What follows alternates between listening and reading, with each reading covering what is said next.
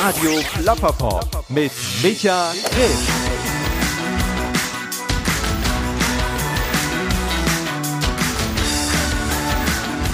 Hey, herzlich willkommen hier bei Radio Plapperpop. Ich bin Micha Krisch und ja, das ist mein Podcast und Zuerst einmal begrüße ich alle neuen Zuhörerinnen und Zuhörer, die sich hier vielleicht verirrt haben. Ich hoffe, ihr bleibt dran und es gefällt euch und ja, natürlich auch herzlich willkommen an alle alten Seelen, die vielleicht schon seit der ersten Episode von Radio Plapperpop dabei sind, wenn ich eben verschiedene Menschen aus Kunst, aus Kultur und aus der Gesellschaft generell zum Gespräch treffe, um mit ihnen über Sex, Drugs, Rock'n'Roll und alle anderen Themen, die das Leben so lebenswert machen, plappere. Ja, meine heutige Gesprächspartnerin ist Saskia Lavaux von der Band Schrottgrenze aus Hamburg. Denn Schrottgrenze tourt gerade durch die Lande mit ihrem aktuellen Album alles zerpflücken. So heißt auch die Tour. Und ja, wir haben uns getroffen in Düsseldorf im Stahlwerk zum Gespräch. Und immer wenn ich raus muss hier aus meinem kleinen Studio, dann gibt's immer so zwei Dinge, vor denen ich mich fürchte wenn es darum geht, ein Gespräch aufzunehmen. Es gibt noch ein paar andere Dinge, vor denen ich mich fürchte, aber das spielt jetzt hier keine Rolle. Und die zwei Dinge, um die es mir geht, wenn ich ein Gespräch aufnehme, vor denen ich eben große Angst habe, sind zum einen, hey, hoffentlich sind die ganzen Kabel, die ich dabei habe, alle in Ordnung und keines hat einen Wackelkontakt, so dass die Aufnahme später im Arsch ist. Und das andere ist natürlich, hoffentlich ist die Person, die mir gegenüber sitzt, cool drauf und es macht Spaß, mit ihr zu plappern und zu plaudern. Und ich war echt sehr froh, dass Saskia Lavaux eben eine Person ist, mit der es eben, ja, sehr angenehm ist, sich zu unterhalten. Liegt wahrscheinlich auch daran, weil sie eben eine ganze Menge erlebt hat und auch zu erzählen hat. Ähm, Schrottgrenze gibt es inzwischen seit 25 Jahren.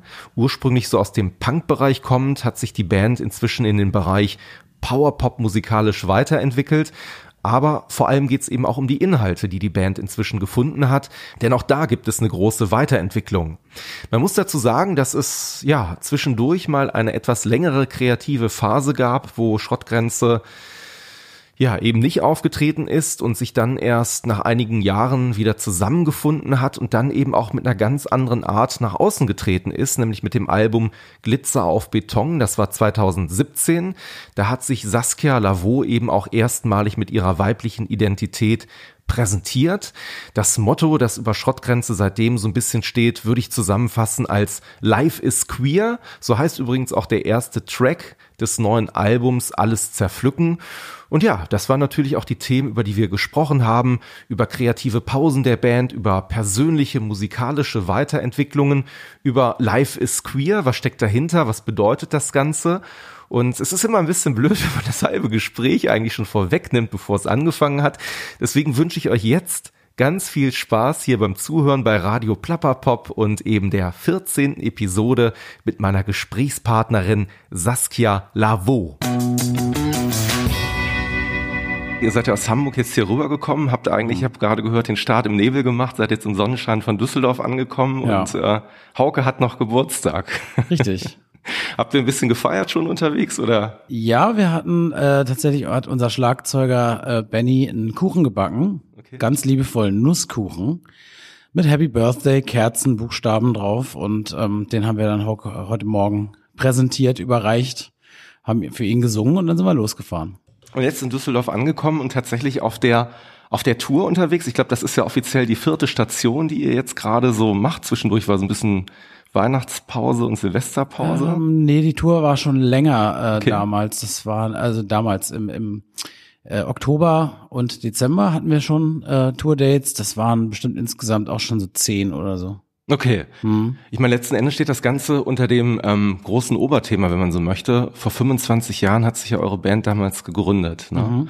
Und wenn du jetzt mal diese Zeitreise tatsächlich mal zurückmachst, ne, und du guckst jetzt einfach mal und sagst Schrottgrenze damals und Schrottgrenze heute, was würdest du sagen, hat sich da so vor allem verändert? Was, was ist dir so hängen geblieben? Ja, es ist, wenn man es jetzt so von der Musik her betrachtet oder auch von der Bandbesetzung, dann hat sich ja fast alles geändert, außer dass Timo und ich von Anfang an dabei waren und sind. Ne? Ähm, ich meine, der Sound hat sich gewandelt von so äh, typischen 90er Jahre Deutschpunk, Skatepunk, ähm, Emo-Punk-Gedöns über ganz viele musikalische Reisen ähm, jetzt hin zu ja einer Mischung aus Indie und Punk, die ganz anders klingt. Ne? Also ich glaube, die Bands würde man, wenn man die nebeneinander hörte, gar nicht mehr als eine Band identifizieren. Ich meine, du bist in Peine aufgewachsen. Du hast das eben erzählt. Ähm, ihr habt euch relativ früh damals schon als Schülerband so zusammengetan. Jetzt habe ich kurz mal recherchiert. Peine hat 50.000 Einwohner mhm. circa, mhm. ist bekannt für die Stahlindustrie. Ja. ist das dann so tatsächlich so der Werdegang, dass man dann sagt, wenn man äh, ein bisschen rebelliert, dass dann Punk natürlich die logische Konsequenz war, wo ihr euch hinentwickeln musstet und wolltet schon damals? Ja, die logische war es tatsächlich nicht unbedingt, denn ähm, als Punk in Peine der, im Peine der 90er Jahre hattest du eigentlich schlechte Karten. Also du wurdest äh, entweder ausgelacht oder von der Onkelsjugend, die da durchaus präsenter war als die Punk-Szene, halt mehr oder weniger auch gejagt. Ne? Also die da waren schon auch so GTI fahrende Onkels, Fans, so denen wir wirklich weiträumig aus dem Weg gegangen sind. Ne? Also eine richtig logische Wahl war das nicht, aber es war auf jeden Fall eine Subkultur, die in Peine auch ihre Plätze hatte. Hm. So UZ Peine beispielsweise oder auch irgendwelche Spielplätze, irgendwelche so, ne, so Waldbänke, wo man sich dann getroffen hat und gesoffen hat, Musik gehört hat und ähm, Leute kennengelernt hat oder auch Konzerte im UJZ Peine. Das war schon so eine von den aktiven Subkulturen in Peine. So, es gab noch ein ganz klein wenig so Hip-Hop-Sachen, irgendwie in den örtlichen Jugendzentren. Das hat mich auch interessiert musikalisch, aber da war habe ich nicht so angedockt mit meinem Klamottenstil oder mit meinem politischen oder politisierten Mindset oder so. Also du warst schon relativ früh jemand, der auch sehr politisch gedacht hat, politisch unterwegs war, sich Themen sehr nah empfunden ja, hat. mit Abstre also mit der, mit der Einschränkung, dass man sagen muss, es war, äh, also als wir 12, 13 waren, waren es Parolenpunk ähm, Geschichten, ne? Also die äh, ersten Schlachtrufe, BRD-Sampler beispielsweise oder so. Also jetzt nicht wirklich tiefe politische Inhalte, sondern auch eher so ein diffuser Hass auf die da oben und so. In dem ja dann schon politische Inhalte, die heute bei uns eine Rolle spielen, drin steckten, definitiv, aber das war jetzt noch nicht so ausartikuliert oder reflektiert oder so. Wir wollten wahrscheinlich auch äh, wirklich einfach provozieren, rebellieren, das, was ähm, die Musik dann auch in dir kanalisiert. Mhm. Wenn du so ein bisschen ähm, zurückdenkst, vielleicht auch an die Zeit, als du damals aufgewachsen bist, mhm. ähm, du hast ja gerade gesagt, gemeinsam mit Timo ähm, die ersten Bands, äh, Lieder, Stücke zusammen aufgenommen, geschrieben habt. Was war damals vielleicht auch, hattet ihr überhaupt sowas wie eine Vision? Also was wie cool, wir wollen hier aus Peine raus, wir wollen Musiker, wir wollen, äh, haben Vorbilder, weiß nicht, die Stones oder wen auch immer, die Riesenbühnen der Welt erobern? Mhm. Oder was war so euer Antrieb damals? Mm, der Antrieb war eigentlich, ähm, wir hatten Kontakt in die überregionale Punk-Szene über Fansigns. Ne? Mhm. Und in diesen Fansigns hast du halt gelesen von den vielen Bands, die es anderswo gab, ne? sei es Hamburg, Berlin, aber auch in München oder in, in Bayern oder so. Und ähm, man hat sich dann halt irgendwie ausgemalt, ja, wie läuft das auf den Konzerten? Was, da sind noch so viele andere Leute da draußen und so. Es war ja wirklich abgestiegen in den 90ern. Kein Internet, nur Telefon, Postverkehr. Ne? Und dann haben wir halt angefangen, uns diese Fansigns zu bestellen und haben halt ähm, allen möglichen Leuten, die da irgendwas gemacht haben, gestalterisch halt geschrieben, weil die meisten hatten ihre Postadresse angegeben. Und dann hat man Leuten halt Demo-Tapes geschickt, also wir haben denen unsere Tapes geschickt hat Tapes zurückbekommen oder hat ähm, ein Review bekommen in, einer Fan, äh, in, in einem Fanzine. Ähm, hat so langsam aber sicher Kontakte geknüpft, möchte ich mal sagen. Und es ging dann so zwei, drei Jahre und als dann irgendjemand einen Führerschein hatte von uns, ne, das war dann schon ein bisschen später, so 95, 96, da fingen wir dann an, auch ähm, irgendwie in andere Punkzentren zu fahren, in andere IOZs, in alle möglichen Häuserkontexte und Konzerte zu spielen. Und man hat ja relativ früh eigentlich schon gemerkt, dass ihr so eine Band seid, die irgendwo auch überregional so ein paar Wellen aufwirft. Ne? Es gab mhm. ja schon Leute, die euch sehr schnell auf dem Radar hatten, mhm. Interesse an eurem Sound hatten.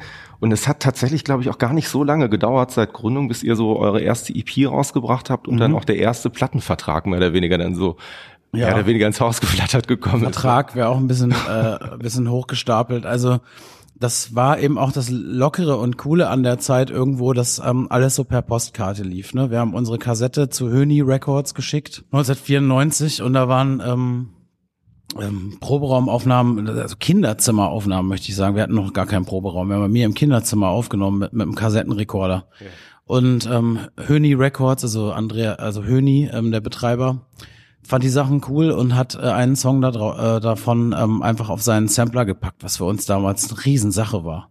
wir waren auf dem Sicher gibt's bessere Zeiten Volume 4. Also Mhm. wer die Reihe nicht kennt, es war eine, schon eine besondere Reihe, denn die ersten zwei Teile dieses, dieses Samplers waren Ostpunk-Bands, die quasi nach der Wende ähm, auf diesem Sampler und auf diesem Label ähm, wieder veröffentlicht wurden. Die gab's halt alle nur auf Kassette, dann gab's sie auf einmal auch in einer Form, die einem breiteren Publikum zugänglich war.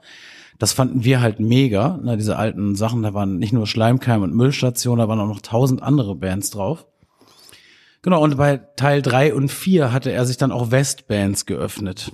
So, und da waren wir dann auch eine von denen, die da mit äh, drauf durften. Das war damals das Größte für uns. Wir dachten, wir haben es geschafft.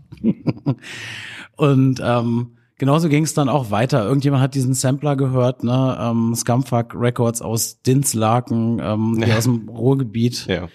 ähm, haben uns eine Postkarte geschrieben, ey, wollt ihr eine EP aufnehmen?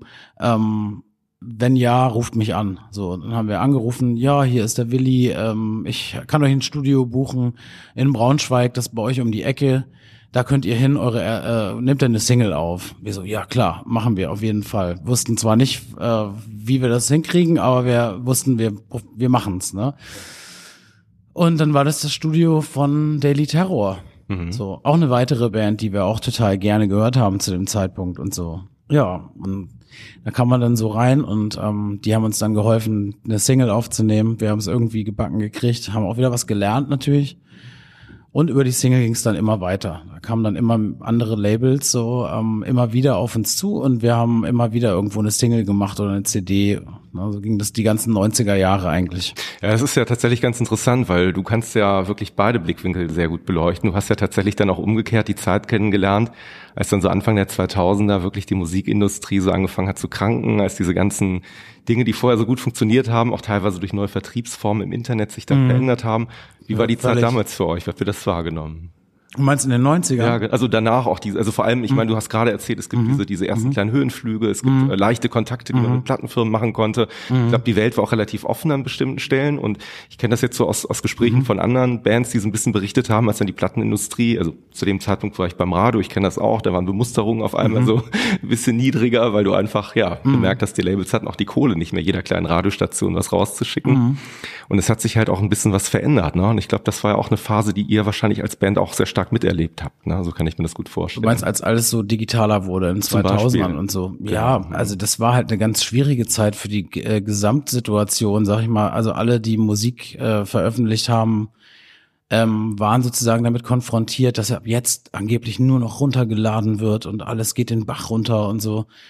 Ganz so war es ja zum Glück nicht, zumindest nicht für uns. Ähm, wir hatten auch immer Leute, die, die das Vinyl kaufen wollten, ne, um es mal ganz einfach zu sagen. Also es gab immer Leute, die sich interessiert haben für das Gesamt ähm, Ding, was wir gemacht haben. Und da waren wir natürlich immer extrem dankbar. Aber grundsätzlich waren es unruhige Zeiten oder sind es ja bis heute eigentlich, ne, weil Labels seitdem, seit diese ganze Digitalisierung ihren Lauf genommen hat, eigentlich immer sich neuen Bedingungen ähm, widmen müssen. So. Und das betrifft vor allen Dingen die kleinen Labels. Ne? Also wir haben auch sehr viel mit der Indie-Szene zu tun. Wir waren ja auch nur für zwei Platten mal auf einem, ich sag mal, Industrielabel, ne? also Motor Music war das dann in dem Fall.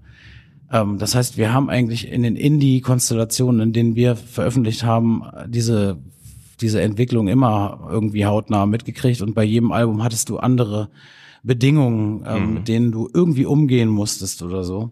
Aber da gewöhnt man sich auch dran. Also Der Motormusik, das war auch die Zeit so Tim Renner, als der gerade wahrscheinlich, ne, ähm, hat wahrscheinlich auch mit euch dann äh, schon Berührungspunkte dann gehabt, ne, nehme ich an. Genau, der ist ja, ich glaube, für diejenigen, die jetzt so ein bisschen zuhören, auch eigentlich so derjenige, der zum Beispiel unter einem Rammstein, wenn man so möchte, mit so nach vorne gebracht hat. Wenn man dann irgendwo bei so einem Label landet, ne, ähm, was, was sind das dann für Gefühle, die einen umhertreiben? Ist es dann wirklich so, dass man sagt, jetzt haben wir es oder war das ein Wunsch oder? Ja, ähm, teils, teils. Also es war halt eine Zeit, wo die Alben, die wir independent veröffentlicht hatten vorher, extrem gut gelaufen sind für diesen Rahmen. Ne? Und dann wurden halt größere Labels auf uns aufmerksam. Und dann gibt es so eine Zeit, wo Leute äh, da irgendwie drum pokern wollen oder irgend sowas. Ne? Und wir haben das auch immer relativ erfolgreich abgewehrt, weil wir gesagt haben, wir brauchen auf jeden Fall eine, eine menschliche Basis, wenn wir mit Labels zusammenarbeiten, egal wie groß die sind irgendwie. Und äh, Tim Renner war dann jemand, der auf uns zugekommen ist ähm, und mit dem wir uns gut unterhalten konnten. So, mhm. mit dem wir erstmal eine ganze Weile auch ähm, Kontakt hatten über einen Zeitraum, bevor es da irgendwie zu einem Deal kam, sozusagen.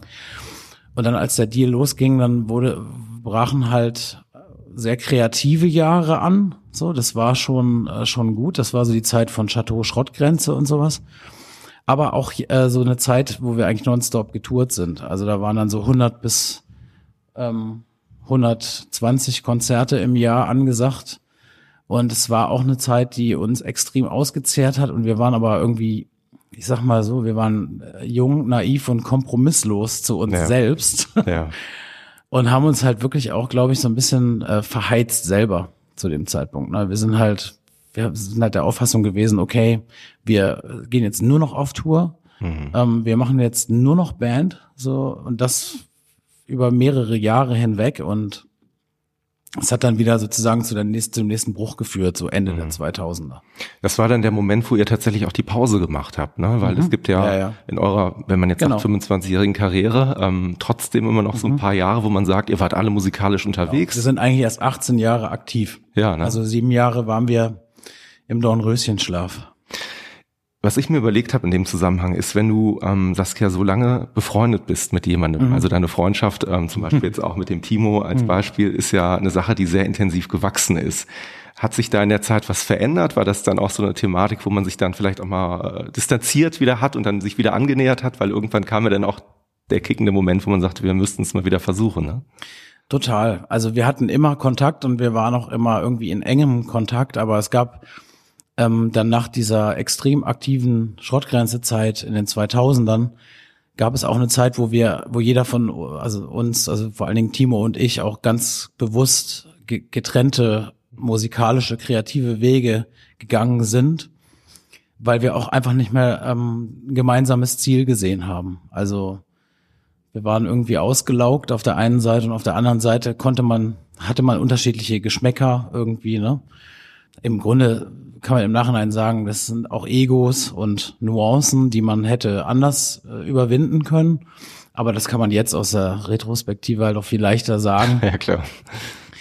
Und äh, von daher gab es auch eine Zeit, wo wir uns bestimmt ein bisschen aus dem Weg gegangen sind oder so, aber es gab jetzt keinen Streit oder sowas. Und das hat äh, unsere Freundschaft, glaube ich, auch bewahrt, dass wir uns jetzt nicht irgendwie Schlamm um die Ohren gehauen haben oder also wir hatten nie Probleme mit Geld oder mit dem Besitz der Band. Es häuft sich ja auch was an. Es gibt Equipment und all sowas. Wir haben uns nie um sowas gezopft. Wir haben immer so eine solidarische Haltung zu unseren Sachen und zu unserer Freundschaft gehabt. So, es war eigentlich ganz cool. Und in der Zeit, ähm, wo du gerade gesagt hast, es gab diese kleine Pause, hast du dich ja sehr stark auch Soloprojekten gewidmet. Mhm. Ich glaube, du bist ja auch gar nicht so ähm, nur in Bereiche reingegangen ähm, des Experimentierens Willens, mhm. sondern ich glaube, du hattest auch einen, sozialen Drang. Ne? Du hast auch Projekte gemacht, glaube ich, mit Menschen zusammen. Ähm, vielleicht kannst du das ein bisschen erzählen, wo du einfach Brücken bauen ja. wolltest, um das mal so zu genau, sagen. Genau, ich ne? bin so ein bisschen äh, über die Musik in die soziale Arbeit gekommen, wenn man so will. Ja. Allerdings ähm, auch nur durch einen Zufall. Und zwar ähm, nach der Zeit mit Schrottgrenze habe ich dann in Hamburg so geguckt, okay, ähm, was für Bands ähm, gibt's denn äh, so, die vielleicht irgendwen suchen für Gitarre oder Schlagzeug oder mhm. so.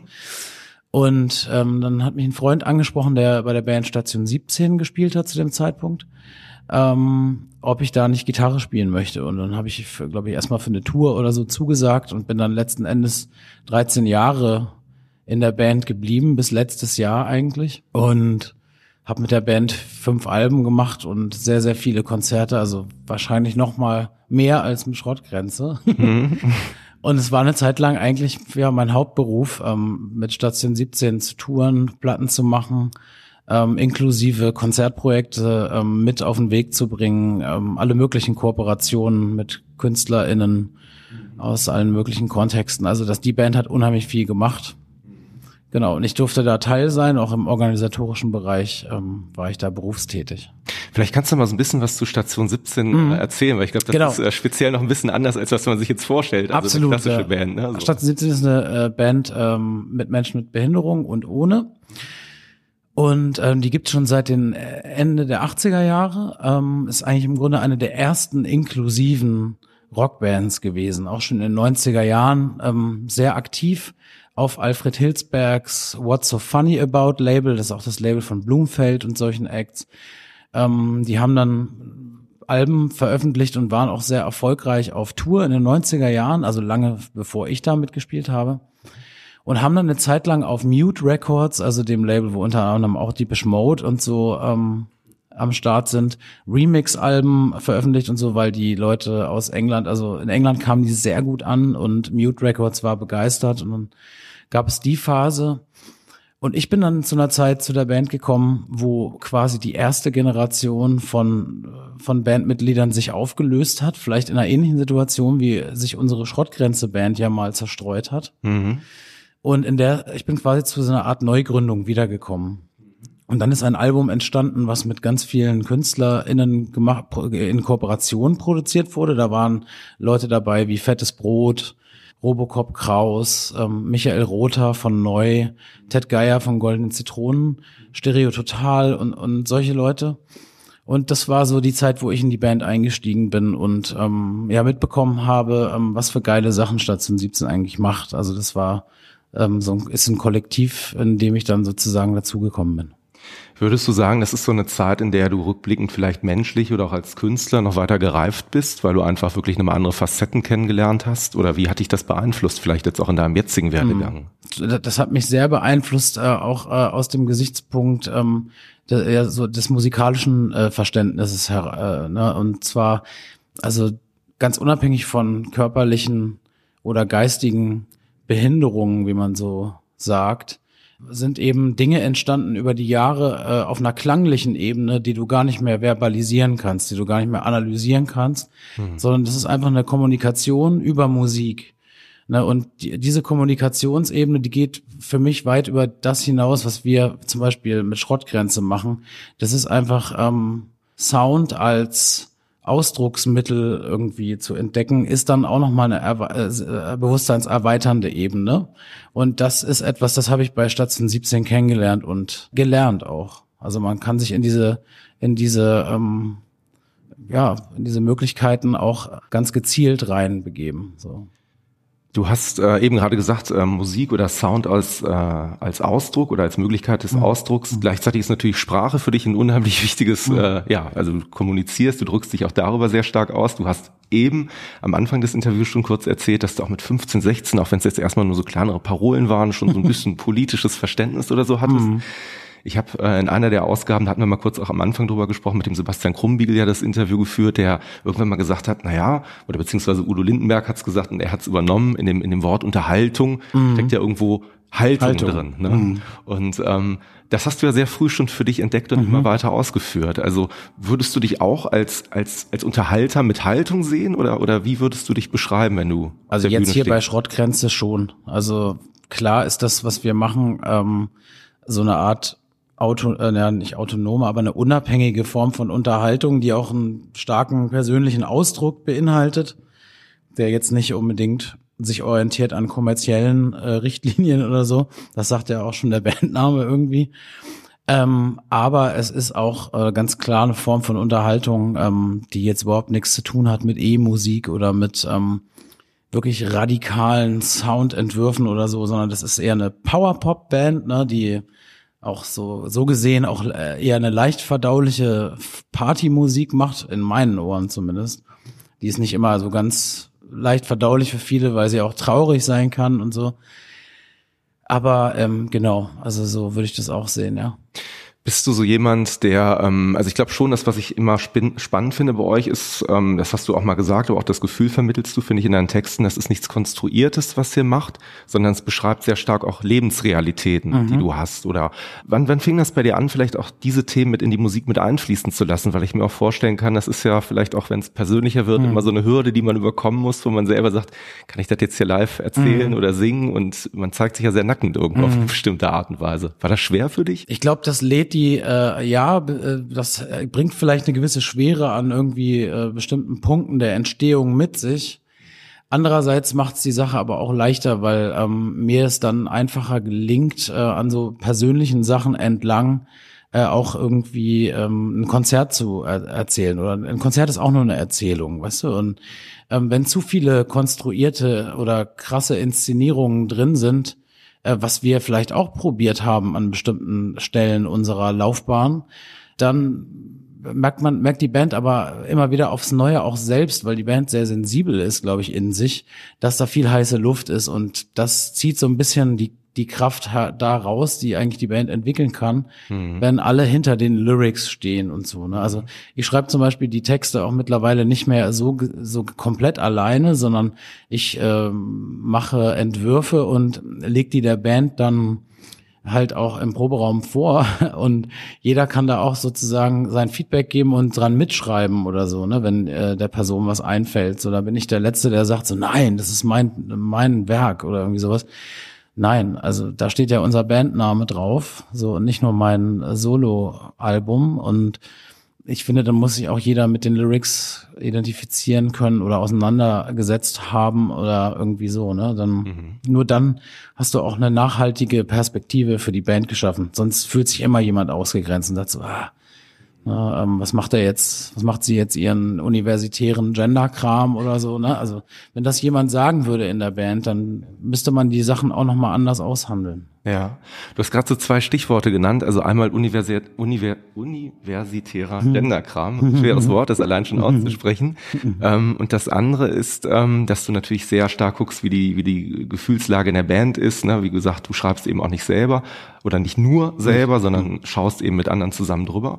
Wie weit geht denn in diesen Gedankenprozess vielleicht auch die Person mit rein, die auf der anderen Seite sitzt, diese Musik hört, weil mhm. je weiter man natürlich irgendwo auch als Person für Themen ähm, ja sich darstellt, mhm. umso mehr entschärft man vielleicht auch oder umso radikaler wird man vielleicht sogar, weil man ja was vermitteln möchte. Passiert das bei dir inzwischen auch, vielleicht gerade auch mit zunehmendem Alter? Oder? Also man kann sich ja nie davon freimachen äh, oder zumindest äh, ab dem ersten Album, wenn man mal ein Feedback bekommen hat, so dann ist es ja auch schwerlich machbar, sich frei zu machen von dem Gedanken, dass da andere Leute sitzen und das hören werden. Ne? Und ähm, also das, man muss sich auch ein Stück weit davon emanzipieren irgendwann, aber natürlich denkt man das auch irgendwie mit. Also wenn ich jetzt zum Beispiel überlege, also den absolut krassesten Seelenstriptease oder so, ähm, würde ich jetzt auch nicht so ungefiltert mehr raushauen, was ich mit 18 vielleicht gemacht hätte.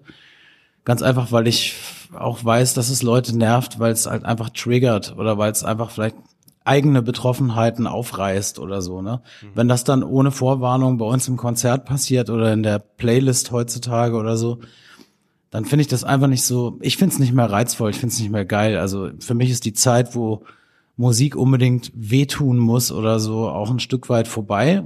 Andere Bands sind in einem anderen Stadium, machen das und das finde ich auch manchmal interessant. Mhm. Ich kann mir auch mal eine Cannibal Corpse reinziehen, auch wenn ich mit den Lyrics null Prozent übereinstimme. so äh, hat das ja. schon was Faszinierendes irgendwie. Ja.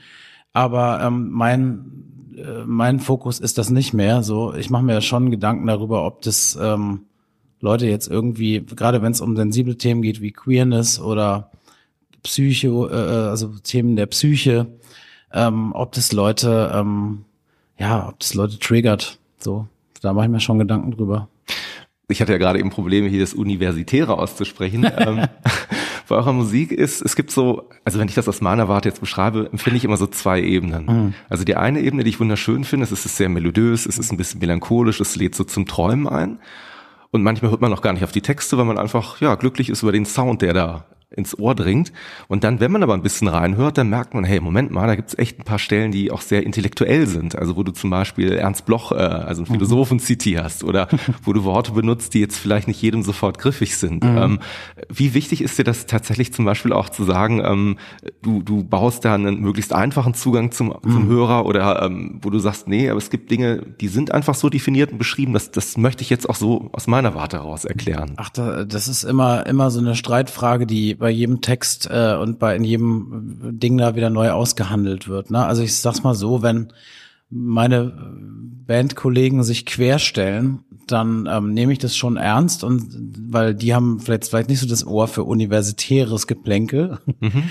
ähm, andererseits finde ich es auch blöd, sich immer einem Markt anzupassen, der sozusagen bestimmte Ausdrucksweisen nicht drin haben will, weil das jetzt irgendwie nicht äh, gerade nicht streetig ist oder gerade nicht fancy oder was auch immer muss man immer so aushandeln, von Begriff zu Begriff. Ähm, ich find's auch blöd, wenn man so eine so eine Distanz zu Bildung aufbauen will, obwohl die, mhm. obwohl das dann wieder eine Inszenierung ist, finde ich auch völlig albern. Mhm. Na, also ich versuche immer schon so ein bisschen von allem, was mich bewegt, was mit drin zu haben und dann auch was mit drin zu haben, dass es dann auch so formuliert ist, dass Leute folgen können, ohne Vorwissen. Das ist immer ein wichtiger Ansatz weil man kann nicht erwarten, dass Leute jetzt irgendwie das Werk von Bloch äh, äh irgendwie äh, drauf haben oder irgendwas. Ne? Es muss irgendwie nachvollziehbar sein, warum wird das da gedroppt und ja.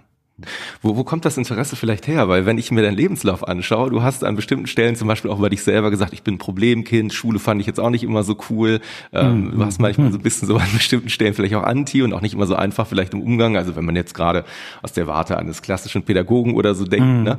Und dann gibt's ja irgendwo doch dieses Interesse, wie du gerade sagst, an Ernst Bloch. Du, du umgibst dich auch mit Personen. Jetzt Soki macht ja mhm. äh, ein Feature mit euch, die auch sehr stark im Bildungsbereich unterwegs ist. Mhm. Ich glaube, doziert sogar noch oder so. Ne? Mhm. Und mhm. Wann ist das bei Mach dir auch. Du auch, ah, okay, ja. das wusste ich gar Also okay. ähm, ich äh, war auf jeden Fall als Teenager zwischen 13 und 16 war ich ein Problemkind, ja, das kann man so sagen. Also heute oder man hätte gesagt schwer erziehbar, ne? Oder hat man damals gesagt. Ja, aber das ist natürlich hat natürlich nicht immer unbedingt äh, was damit zu tun, was man dann später macht, ne? Also ähm, durch diese, all diese Erfahrungen in der Pubertät reift man ja auch irgendwie für sich auf einen anderen Stand. Ne? Und bei mir gab es dann noch eine lange Postpubertät und so. Und dann irgendwann habe ich studiert, Kulturanthropologie, also ähm, dann habe ich nochmal studiert, weil äh, ich auf dem mit dem Job keinen, äh, mit dem ähm, Titel keinen Job gefunden habe. Ähm, soziale Arbeit. Und ähm, das war dann auch so ein bisschen parallel zu Station 17, dass ich das Feld der sozialen Arbeit überhaupt äh, so für mich entdeckt habe.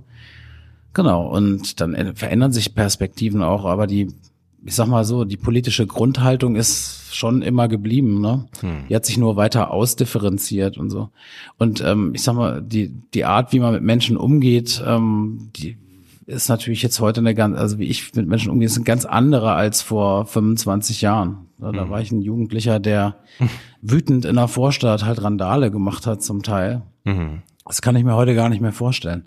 Aber es hat eben auch zu tun mit bestimmten Effekten einer extrem moralisierenden und normativen Kleinstadt-Umgebung. Ja. Äh, ne? Und aus der bin ich ja mit 18 schon oder mit 19 ausgebrochen, als ich nach Hamburg gezogen bin. Also diese ganzen Druck-Dinge äh, haben sich auch verändert. Also und damit habe ich mich auch verändert. Hm. Da geht, wird sicherlich vielen Leuten so gehen gibt ja diese Geschichte, wo du gerade sagst, äh, Kleinstadtdenken, ähm, die Geschichte der Eule aus Peine, die ist ja so ein bisschen mhm. vielleicht so, ähm, beschreibt ja so ein bisschen vielleicht auch das Denken, was du so ein bisschen meinst. Also kurz mhm. zusammengefasst geht's ja darum, äh, ist eine mittelalterliche Geschichte, die die Gebrüder Grimm sogar auch nochmal aufgegriffen haben. Ne? Eine Eule landet irgendwo im Gebälk, das ganze Dorf kriegt Panik, weiß nicht, was zu tun ist. Und was macht man aus Angst vor dem Unbekannten oder vor dem bösen Tier?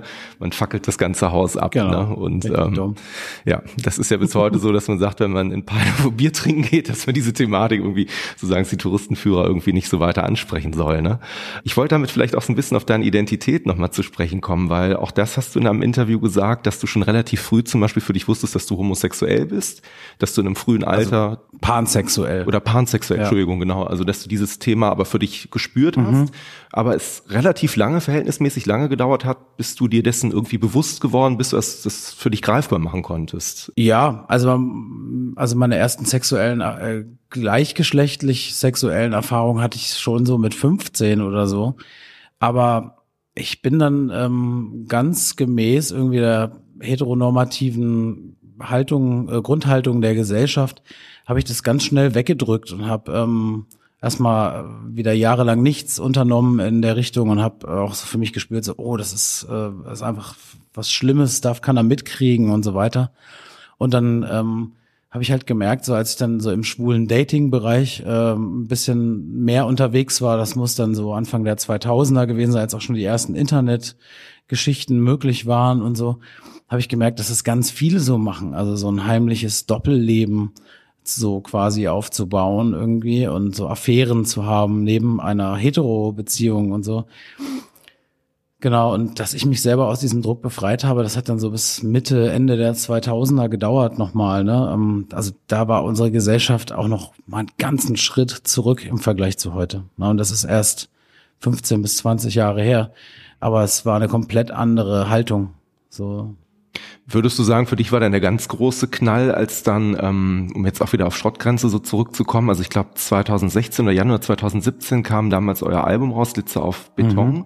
Und das war ja auch, wenn ich das richtig im Kopf habe, also du bist zwar jemand gewesen, der schon in der queeren Szene und ich glaube auch als Saskia Lavaux schon mhm. unterwegs war, ja. aber dich das erste Mal als Künstler oder als Musiker im Kontext Schrottgrenze genau. so geoutet hast, sage ich jetzt mal. Genau.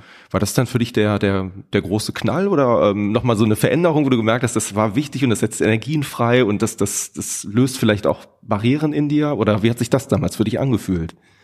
Also das war auf jeden Fall aufregend, weil mir natürlich nicht klar war vorher, ähm, wie, wie das sozusagen aufgefasst wird. Ne? Ähm, löst es jetzt irgendwie eine Welle äh, von äh, quasi homophoben Protest aus oder transphoben Protest? Ähm, oder also gibt's das Gegenteil oder also, ist halt völlig unklar. Ne? Ähm, es haben auch wenig Bands so einen Turn gemacht oder wenig KünstlerInnen so einen Turn ähm, nach so einer langen Laufbahn jedenfalls. Und ähm, es war erstmal total aufregend, als es dann geglückt ist, auch mit Sterne und so, als der ziemlich erfolgreich geworden ist, der Song, war das natürlich extrem befreiend erstmal. Wie waren sonst die Reaktionen, wenn du es gerade gesagt hast? Ähm, habt ihr, habt ihr neues Publikum dann für euch erschlossen, weil man auf einmal merkt, ey, klasse, durch die Texte oder durch die Art und Weise, wie wir uns jetzt präsentieren, mhm. sind wir natürlich auf einmal auch für, für ein anderes Publikum interessant oder hat sich das verschoben, weil ich sage jetzt mal altes Publikum gesagt hat, na ja, also ist ganz nett, was du machst, aber das passt jetzt nicht in meine Lebensvorstellung. Also welche, welche Berührungspunkte hattest du da? Also das kann man, kann man so genau immer gar nicht sagen, weil wenn Leute so reagieren, wie du es gerade angesprochen hast, dann ziehen die sich, glaube ich, wortlos zurück. Ne? Und dann weißt du nicht, ob die Person jetzt nicht mehr zum Konzert kommt aus diesem Grund, also weil ihnen das, ähm, weil ihnen genderqueere Thematiken auf die Nerven gehen, oder weil sie jetzt vielleicht auch einfach in andere Kontexte eingebunden sind mit Kindern oder mit anderen Jobs oder so und dann einfach nicht mehr so viel Zeit haben, in der Szene präsent zu sein. Mhm. Das ist immer ganz schwer zu sagen, weil da gibt es so viele Formen von Umbrüchen in, in dieser Altersgruppe zwischen 30 und 40, sage ich jetzt mal. Mhm. Also ähm, Genau, und ähm, von daher, also das Feedback bekommt man gar nicht. Also was man merkt, ist, dass viel mehr queere Leute auf unsere Konzerte gehen und das hat sicherlich auch mit den Texten zu tun, sonst hätten die es vielleicht gar nicht so exponiert wahrgenommen, ne, dass es uns gibt. Mhm. Und das ist natürlich was extrem Tolles. Ich sehe auch, dass viele, ich sag mal in Anführungszeichen, ältere äh, Fans und diese neueren Fans in Anführungszeichen sich vernetzen. So, mhm. das, äh, und in allen möglichen Bundesländern immer wieder Grüppchen auftauchen und die man vorher gar nicht zusammen gedacht hat, wo man denkt, aha, die kennen sich jetzt mhm. Mhm. und so. Also da passiert schon total viel und ähm, also für uns ist es eine super Sache, auch einfach in anderen Räumen spielen zu können. Ne? Wir spielen auf ganz anderen Festivals zum Teil. Wir werden eingeladen von allen möglichen queeren mhm. äh, Festivitäten und äh, Örtlichkeiten. Andererseits bringen wir die Thematik aber auch an Orte, in denen sie, in denen sie überhaupt nicht präsent war. Ne? Es gibt viele Rockclubs, da hast du überhaupt keine queeren Veranstaltungen. Es gibt auch ganze Städte, wo du keine queeren Veranstaltungen hast, ja.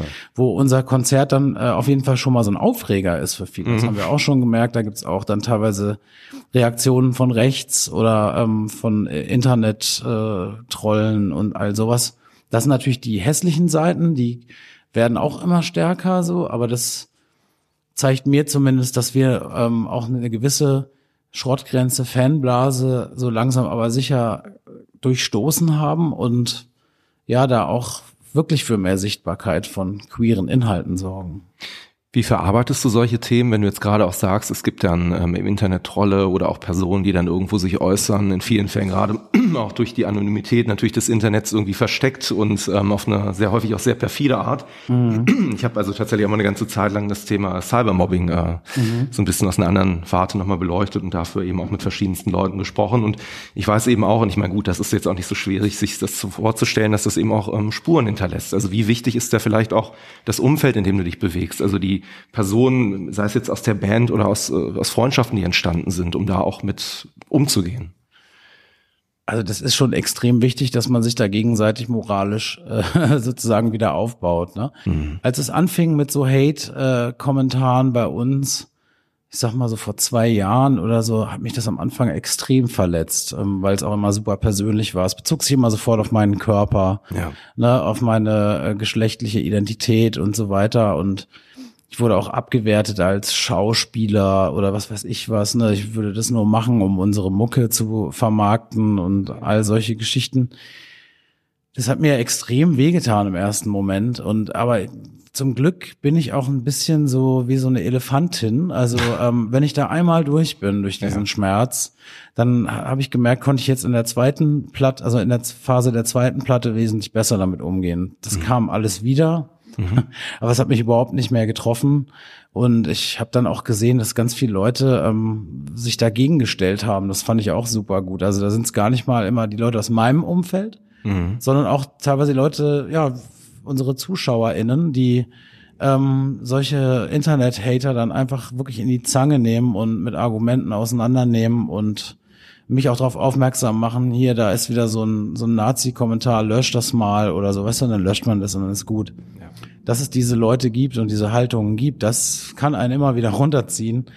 Aber mich persönlich kriegen die jetzt so leicht nicht mehr damit, weil das, äh, ich finde so Internet-Hate ja, es tut beim ersten Mal tut's richtig weh und dann irgendwann perlt es ab wie wie der, wie der andere homophobe Scheiß auch. Also zumindest bei mir. Hm.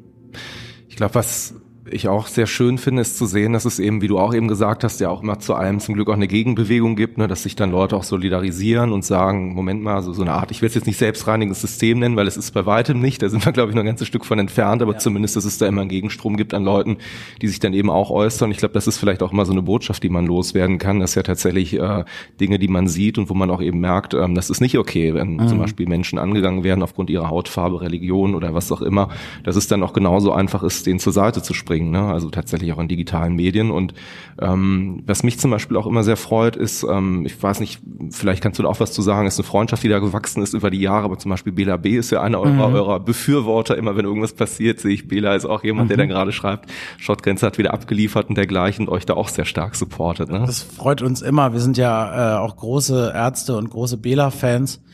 Und äh, er kennt uns schon seit der ersten EP, soweit ich äh, das mal gehört habe. Und ähm, das ist toll, dass er uns immer noch äh, cool findet. Also man, wir treffen uns auch ab und an mal privat. Wir haben auch mal in einem Video zusammengespielt bei Tusk. Mhm. Das ist die Band, andere Band von Timo. Mhm. Und ist einfach ein super, super Typ, ein toller Musiker. Der ist, glaube ich, auch mal eingesprungen. Es ist äh, euch mal passiert, dass der Schlagzeuger ausgefallen ist. Ja, und irgendwie genau. ein paar Stunden vorher hat dann Wähler gesagt, ey, ganz ehrlich, eure Songs, die kriegen ein paar Stunden rein. Und es war dann die Faktor. So schwer, so schwer sind die ja nicht.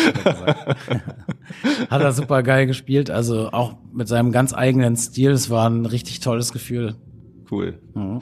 Ihr habt ja jetzt auch für euer Album auch tatsächlich wieder so ein paar ähm, Kollaborationen. Ähm, Suki hatte ich jetzt gerade schon mhm. angesprochen. Mhm. Das liegt natürlich thematisch irgendwo sehr mhm. nahe. Unter anderem ist aber auch noch äh, Urvater des Punk, des Deutschpunks, kann man mit äh, sagen, Slime aus, ja. äh, aus Hamburg mit dabei. Stimmt. Ähm, und ich glaube, ihr seid da auch schon von früher Jugend an, wenn ich euren Werdegang richtig gesehen habe, so Fans, ne? Absolut. Genau. fühlt sich das dann an, wenn auf einmal, ich sag jetzt mal, so diese, dieses Zusammentreffen ist. Es gibt ja manchmal so zwei Momente. Entweder man sagt, man trifft seine Idole, denkt sich so, ach du Scheiße, wäre das mal das Poster geblieben, oder man sagt, hey, Hammer.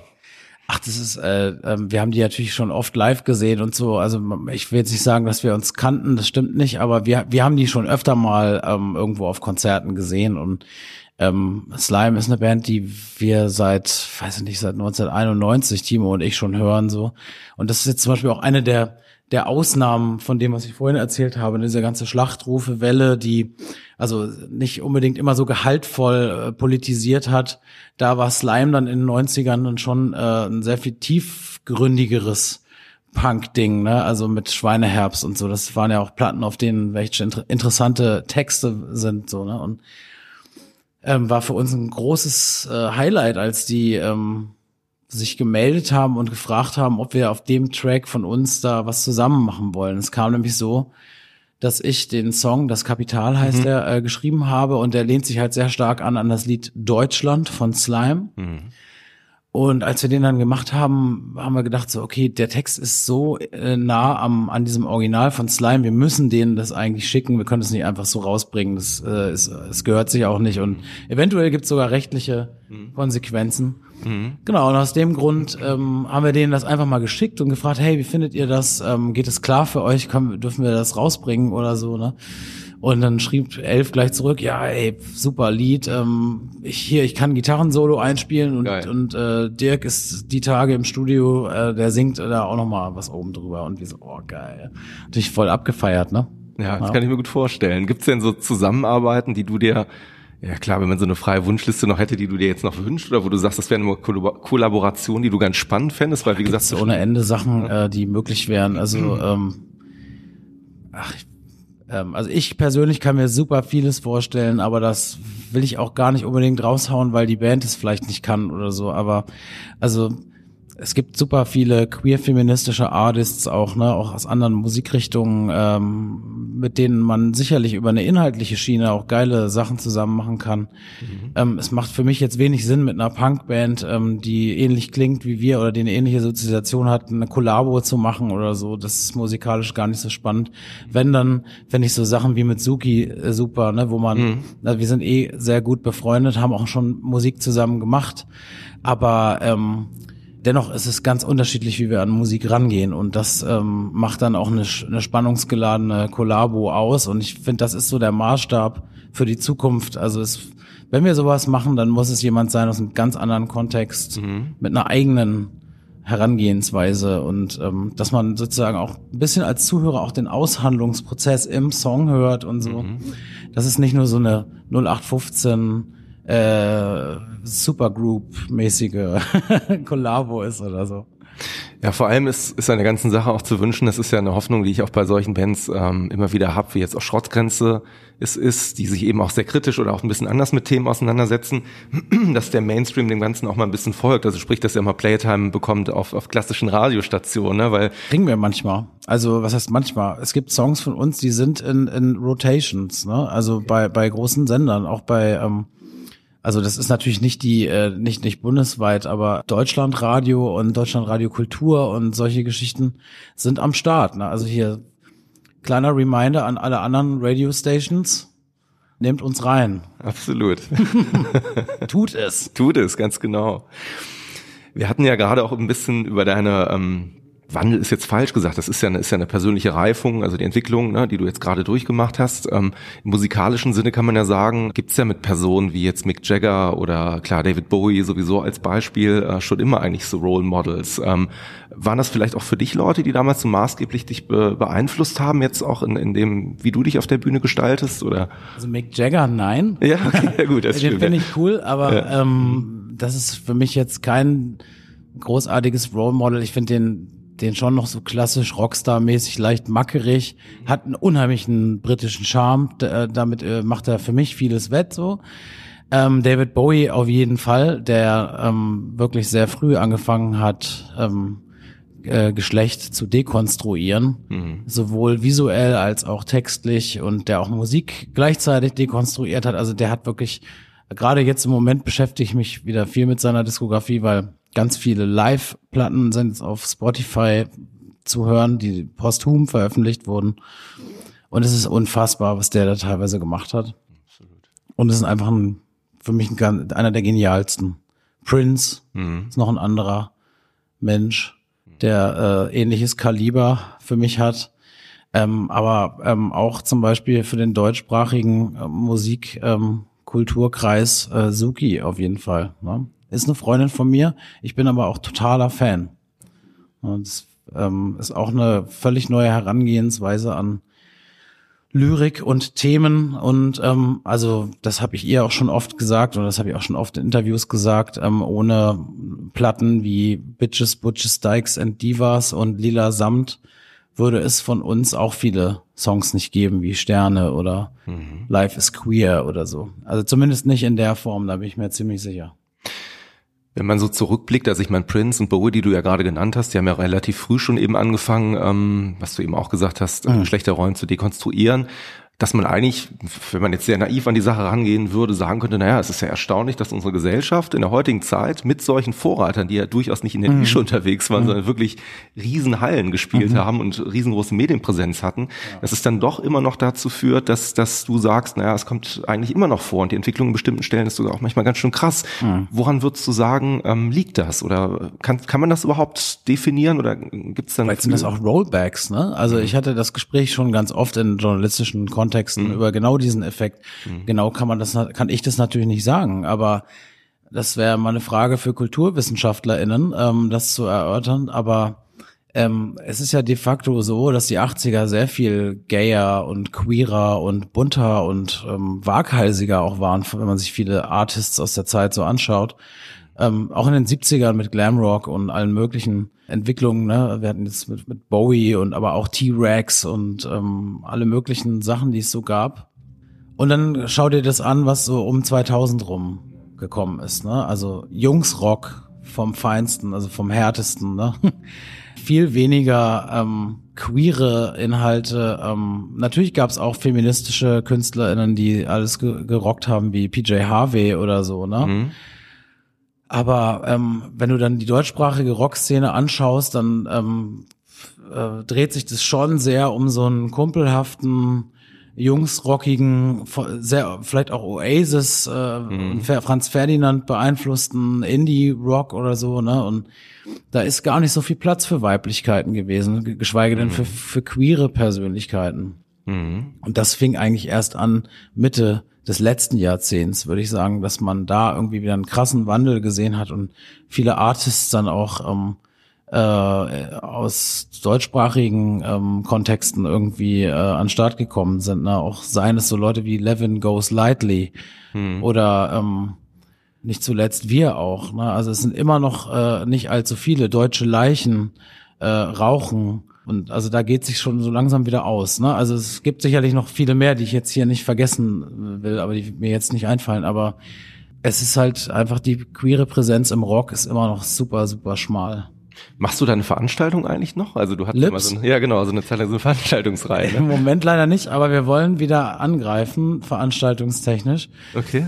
Ähm, genau, also das ist so ein bisschen geplant, da dieses Jahr nochmal was zu machen. Ähm, ich habe die letzten Jahre jetzt ehrlich gesagt mit der Band und so gar keine Power und Kapazität mehr gehabt, auch noch Veranstaltungen in Hamburg zu machen weil du brauchst echt viel Zeit auch für Programmplanung, Organisation, und vor allen Dingen Promotion. Na klar.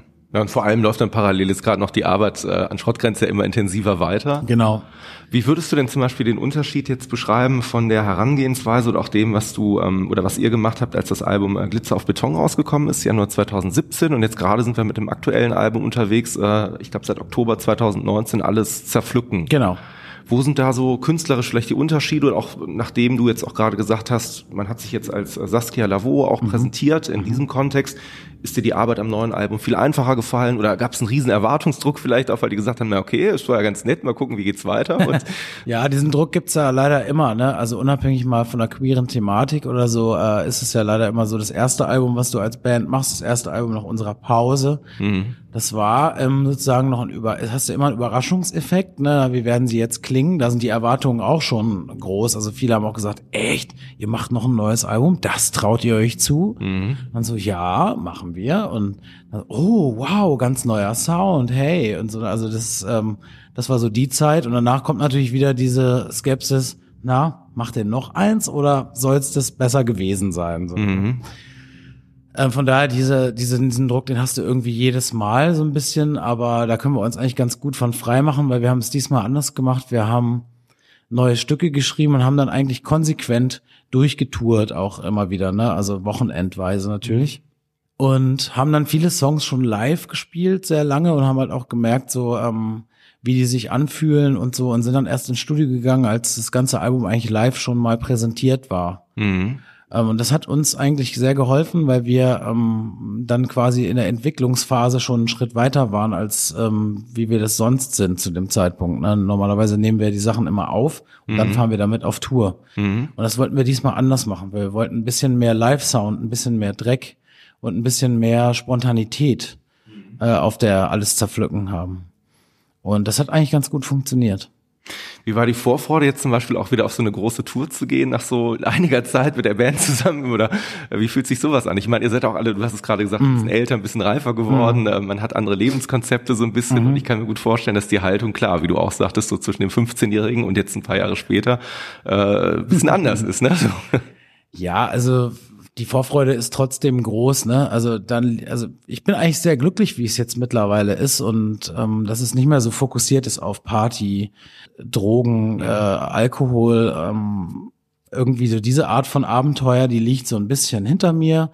Ähm, ich kann mich jetzt wirklich auf ähm, die Konzerte fokussieren. Ne? Was will ich sagen? Was will ich rüberbringen? Was will ich anziehen? Äh, wie will ich mich schminken? Äh, mhm. All das.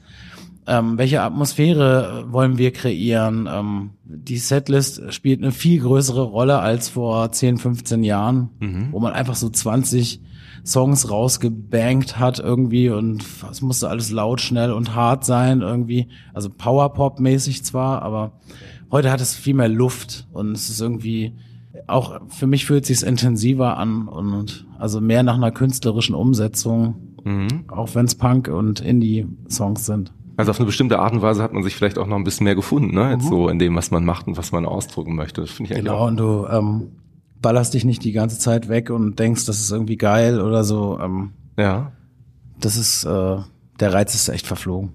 Ich würde dir gerne mal eine persönliche Frage stellen. Ähm, die kannst du nicht nur auf die Musik beziehen, die kannst du auch auf dich persönlich beziehen oder Erlebnisse, die du hattest. Hau raus. Was würdest du sagen, ist das schönste Kompliment, was du so in letzter Zeit gehört hast? Oh, das ist eine, wieder so eine schwierige persönliche Frage. Ja. Schönste Kompliment. Oder etwas, was dir sehr nahe gegangen ist. Wenn man so ein Kurzzeitgedächtnis hat wie ich. Ne? Oder vielleicht gibt es auch ein Erlebnis, was dich in letzter Zeit sehr berührt hat, weil ähm, zum Beispiel kann auch in dem Zusammenhang stehen, dass du jetzt äh, ja vielleicht als äh, Saskia Lavo eben rausgegangen bist und gibt es Leute, die da eben das als Anlass genommen haben oder ja. Das, mhm. äh, also da muss ich sagen, da gehen mir ähm, Sachen sehr schnell äh, mal nahe. Zum Beispiel kann ich mich erinnern, wir haben mit Montreal eine Show in Berlin gespielt. Mhm. Genau, und wenn dann so nach der Show stand ich dann noch so am Merchandise-Stand, hab wie immer so ähm, Sachen von uns verkauft und so und dann kam so eine Frau auf mich zu, also eine Cis-Weiblichkeit, mhm. ähm, die mir dann gesagt hat, wie empowernd sie meine Auftritte findet und dass sie halt seit zwei Jahren äh, immer wieder auf Konzerte ähm, von uns fährt und dass sie ähm, sich total empowered fühlt ähm, von der Art von Weiblichkeit, wie ich sie auf der Bühne präsentiere und ähm, dass sie das total ähm, nach vorne bringt und so. Und also so, das ging mir richtig nah. Das kann man immer so schlecht erzählen. Nee, das ist ein Aber Moment, in so einem Moment, man, da Moment kriegt man dann wirklich feuchte Augen, ja. ähm, weil sie das auch so toll verbalisieren konnte. Viel besser, als ich das jetzt gerade gemacht habe. Ja, manchmal kommt das ja genau in so Momenten, wo man dann auch nicht mit rechnet oder die Situation ist noch so, genau. dass man sagt, wow, auf einmal ist es da und dann trifft es dann, mitten ins Herz. Ne? Das mhm. ist immer sehr schön. Du hattest ja äh, eben zwischendurch mal gesagt, gut, 13, das ist natürlich jetzt eine Weile her, da warst du ein bisschen problematischer vielleicht unterwegs. Ähm, wie war die, wie, wie ist das Verhältnis vielleicht auch zu deinen Eltern inzwischen? Hat sich das auch gewandelt? Weil ich kann mir gut vorstellen, wenn die ähm, früher dich so ein bisschen auch als eher Rabauken erlebt haben, dass die das jetzt auch ganz anders bewerten, was, was du jetzt machst und wo, wo es dich hin verschlagen hat. Ach, ähm, ja, also das Verhältnis mit meinen Eltern ist cool. Also die sind natürlich auch sehr, sehr viel älter mhm. ähm, und ruhiger geworden, mit über 80. Wir haben ein super Verhältnis. Die fanden die Musik immer schon irgendwie nicht so geil. Ja, also meine Eltern stehen auf Klassik und mhm. sowas. Und die konntest du auch schon vor 25 Jahren mit Punk und ähnlichem nur jagen. Da hat sich nichts geändert. Ähm, der Auftritt äh, ja, finden sie okay. Ich glaube, die machen sich oft Sorgen, dass ähm, wenn irgendwelche Drogen kommen, äh, was weiß ich, äh, dass äh, Leute wirklich mal zuschlagen oder sowas. Ne? Weil das ist doch der Grund, warum die dir mal, da gibt's ja diese, diese Anekdote, die euch, glaube ich, auch immer wieder nachhängt oder dir speziell hm. mal Hausarrest bekommen hast. Du durftest ja, ja mal so ein Konzert. Ich weiß gar nicht, wo man sowas recherchieren kann. das war auch so mit 15, 16 irgendwie sowas. Ähm, ja, also wenn ich sage, wir haben Scheiße gebaut, so dann ist das schon so Kleinstadtrandale, ne? So, ja, bisschen randalieren, bisschen äh, Schlägereien, bisschen Alkohol, irgendwie THC von der Schule fliegen, äh, so nichts Besonderes aus heutiger Sicht. Aber äh, wie kam wir jetzt drauf? Ja, genau. Da, genau. Irgend, irgendwas, Hausarrest irgendwas hat damals diesen Hausarrest ausgelöst. Frag mich nicht, was es genau war. Aber ich glaube, ihr hattet einen Auftritt an dem Tag oder so. Genau. Mit den genau. Absagen. Genau. Wir mussten den leider absagen. Ein bisschen unangenehm. Meine, also. meine Eltern äh, das äh, gezielt und böswillig. Ähm, ja, als heutiger Pädagoge kann ich da natürlich, ähm, kann ich das natürlich nur belächeln. ja, absolut. absolut. Ja, sehr spannend. Also es gibt tatsächlich noch eine Sache, die ich gerne in diesem queeren Kontext äh, dich nochmal fragen wollen würde, ähm, weil natürlich eröffnest du auch die erste das erste, den ersten Song damit. Äh, man fragt sich, was willst du sein? Ne? Und dann sagst du, mhm. auf jeden Fall will ich sein, eine kritische Männlichkeit. Mhm. Ne? Was bedeutet das für dich? Also was, was, was verbindest du damit? Was ist eine kritische Männlichkeit? Eine kritische Männlichkeit ist ja eine gesamtheitliche Betrachtung und Haltung gegenüber ähm, ja, der Geschlechterrolle des Mannes, ne? Einfach kritische Hinterfragung, was bedeutet es eigentlich, ein Mann zu sein und ähm, kritisch selbstreflexiv als Männlichkeit in dieser Gesellschaft auch sein Verhalten ähm, und seine Privilegien äh, zur Kenntnis zu nehmen und auch mal zu beurteilen. Ne? Und ähm, ja, da, da kannst du lang, kann man lange drüber reden. Da gibt es ganze äh, Workshops und so, ähm, die sich dann auch auf Männlichkeitsanforderungen, welche Anforderungen stellt unsere Gesellschaft eigentlich an Männer? Ne? Das ist auch vielleicht schon Teil des Problems. Warum sind denn so viele Männer so mackerig und ähm, warum gibt es so viel häusliche Gewalt und warum gibt es so ein hohes Gewaltpotenzial in Männlichkeit und so? Ne? All das ist ein ist ein Mechanismus, der tief in der patriarchalen Gesellschaft angelegt ist. Und kritische Männlichkeit ist eine Perspektivmöglichkeit, um diese Mechanismen zu überwinden. Es kommt aus der kritischen feministischen Forschung. Und ähm, ja, da kann man sich wirklich sehr intensiv mit beschäftigen und das sollte man googeln. Das sollte man unbedingt googeln und sich mhm. anschauen, was es zu dem Thema an Leitfäden gibt. Die sind nämlich ganz einfach und da kann jede Männlichkeit ähm, sich hinterfragen. Gibt so ein, zwei Sachen, die du mal so als Beispiel nennen kannst, weil ich das tatsächlich sehr, sehr spannend finde. Es geht natürlich darum, seine Rolle als Mann ähm, zu hinterfragen und sein männliches Verhalten sozusagen auch mal aus feministischen Blickwinkeln mhm. zu hinterfragen. Ne? Und ähm, mhm. was eigene Privilegien dann sofort zutage bringt. So, ne? Und ich meine, die bekanntesten Sachen sind so Sachen wie der Arbeitsmarkt, Gender Absolut, Pay Gap, ne? das sind Statistiken, mhm. die du messen kannst und so. Ne? Aber ansonsten fühlen Männlichkeiten sich halt wahnsinnig oft angegriffen und ähm, tendieren eher zu antifeministischen Haltungen. So, ne? Mhm. Und dem gegenüber stehen dann supportive äh, Males, ne? Mhm. also kritische Männlichkeiten. Mhm. Also als ähm, genderfluide Person ähm, ist das irgendwie ohnehin ein Dauerthema, mit dem ich mich auseinandersetze, ne? weil ich mhm. äh, tagsüber in Männ als Männlichkeit gelesen werde, also in mhm. meinem Berufsleben zum Beispiel. Mhm. Und ähm, aber auch eine starke. Da trittst du noch als Alex naja, tatsächlich klar. auf. Okay. Ja. Mhm. okay. Und ähm, genau, aber eigentlich ähm, habe ich ja auch eine starke Weiblichkeit, ja. die aber sonst so im Alltag nicht sichtbar ist, weil ich bin nicht trans. Mhm. Das heißt, ich nehme auch eine besondere Stellung ein in der queeren Community. Ich gehöre mhm. nämlich zu einer ganz besonderen Personengruppe, den Genderfluiden, die sich, die, die sich vielleicht gar nicht verorten wollen oder gar nicht verorten können. Mhm. Und dadurch ähm, fängt man immer wieder an, irgendwie Geschlechterrollen zu hinterfragen, ne? Mhm. weil ab wann fängt Gemackere an und äh, was ist für mich noch okay? Mhm. Ähm, wo ist es für mich in Ordnung, als Männlichkeit gelesen zu werden? Und wo fühlt sich äh, meine weibliche Seite eigentlich ähm, mhm. untergebuttert? Oder ähm, wird meine weibliche Seite ähm, sozusagen in so einem sensationalistischen Ansatz nur als Bühnenfigur gesehen? Oha. Ne, also ganz, ganz viele Fragezeichen. Weil das wollte ich gerade sagen. Also Saskia Lavaux ist keine reine mhm. Bühnenfigur, mhm. sondern es ist eine Figur, die eben ja dich ausmacht, deine Identität ausmacht, natürlich eben auch neben der Bühne mhm. stattfindet und ihre Berechtigung hat. Ne? Du mhm. hast äh, auch, glaube ich, in einem Interview mit queer.de, wenn ich das äh, mhm. richtig im Kopf habe, auch so eine Situation geschildert, mhm. wo du gesagt hast, äh, wie taucht das manchmal im Alltag auf, dass du dann äh, zum Beispiel in eine Damenabteilung einkaufen gehst und genau. dann Leute dich dann beobachten und sagen, Moment mal, was ist denn hier los? Ne? Ja, zum Beispiel. So Fälle, die dann irgendwie auftreten. Ne? Exakt. Ich finde das umgekehrt mal ganz spannend. Das ist vielleicht so eine kleine Anekdote jetzt aus meinem Bereich. Ähm, es gibt manchmal so Themen, ähm, da suche ich tatsächlich auch Gesprächspartner. Und es ist erstaunlich, ich weiß auch nicht, woran das liegt. Ähm, vielleicht hast du da eine Idee, woran es liegen kann. Also es ist so, du findest in sehr vielen Bereichen immer einen Mann, der irgendwas zu sagen hat. Also wenn du jetzt wirklich nur sagst, du suchst jemanden, der zum Beispiel aus einem bestimmten Berufsumfeld kommt oder wie auch immer, mhm. da gibt es immer männlichen Experten. Genau. Aber es gibt sehr, sehr selten oder manchmal auch eben Bereiche, wo dann tatsächlich eine Frau mutig genug ist oder sagt, das mache ich gerne, sondern mhm. die tendenziell sogar eher sagen, also ich hatte das jetzt gerade auch bei dem Thema, da ging es eben um, um Flüchtlinge und Flüchtlingsdiskussionen, da wollte ich mhm. mich mit jemandem unterhalten und dann haben die Damen mir tatsächlich abgesagt, ähm, weil die sagten, das Traum ist jetzt auch gar nicht zu, ob wir da kompetent genug sind, in so einem Umfeld auch aufzutreten und in so einem Umfeld. Also ein Umfeld mhm. heißt jetzt in so einem Gespräch, wie wir uns jetzt stattfinden, ja, ja. sprich, dass es öffentlich stattfindet. Ja, aber da ist es doch Meinung, schon. Ne? Ja, da ist doch schon so ein Knackpunkt. Das fand ich irgendwie ähm, also auch sehr schade, weil umgekehrt findest du dann Männer, die sagen, das ist jetzt nicht mein Hauptthema, mhm. aber solange ich da was zu sagen kann und ein bisschen Presse bekomme, ist doch gar nicht so schlecht, lass mal machen. Mhm. So, weißt du, vielleicht kriege ich da einen guten Satz hin. Und Mansplaining. Das fand ich irgendwie, ja, ja. interessante Beobachtung. Ja, vielleicht, weil es einfach gesellschaftlich äh, äh, erstmal auch so impliziert wird, ne? Also dass, dass man halt irgendwie männlichen Experten äh, eher was glaubt als einer Expertin. Ne? Das ist also einfach ein misogyner Kern, ein frauenfeindlicher, ähm, ja, eine frauenfeindliche Voreinstellung, die dabei in vielen Köpfen verfestigt ist. Ne? Auch solche ähm, Punkte gehören dazu. Wie ist es denn eigentlich um die symbolischen Repräsentationen bestellt, ne, wenn es um Geschlechterrollen geht? Na, was stellen Männer denn dar? Wie du schon sagst, die Macher, mhm. die, äh, die Experten, die sich durchsetzen können. Mhm. Diese ganzen Chefköche, die irgendwie so ja, genau. ins Privatfernsehen laufen und Leute zusammenschnauzen und so. Ne, das ist äh, so das äh, Image, was da transportiert wird.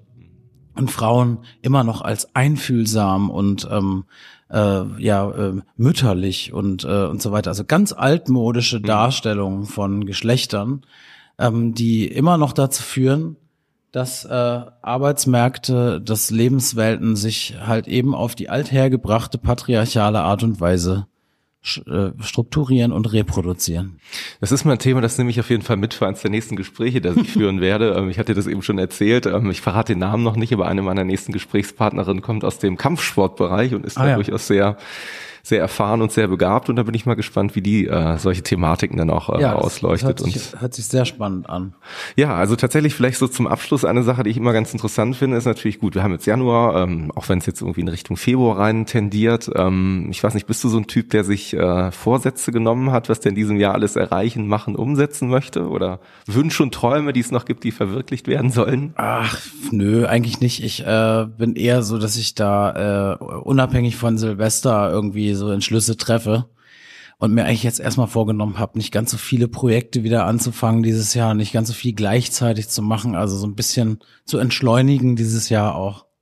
Und wie entwickelt sich das mit der Band? Was sind da vielleicht so Ziele, die ihr jetzt noch habt? So, also ich meine, gut, ich meine, wir reden über das aktuelle Album, aber Sommerfestivals kommen ja. äh, und da gibt's auch schon viele tolle Zusagen und ähm, ja, das wird auf jeden Fall wieder ein neues Kapitel, weil ähm, es wieder andere Festivals sind, größere Festivals das ist erstmal so angepeilt. Dann schneiden wir auch auf dieser Tour ganz viele Konzerte mit. Das heißt, vielleicht gibt's auch mal Live-Material von uns. Ähm, aber das ist alles noch nicht fertig, noch nicht ähm, hundertprozentig spruchreif. Ja. Cool. Also Saskia, auf jeden Fall erstmal danke ich dir von ganzem Herzen, äh, dass du da so ausgiebig und viel erzählt hast aus deinem Bandleben, aus deinem persönlichen Leben. Und ähm, ja, es war mir eine große Freude, mit dir zu plappern. Gerne, gerne.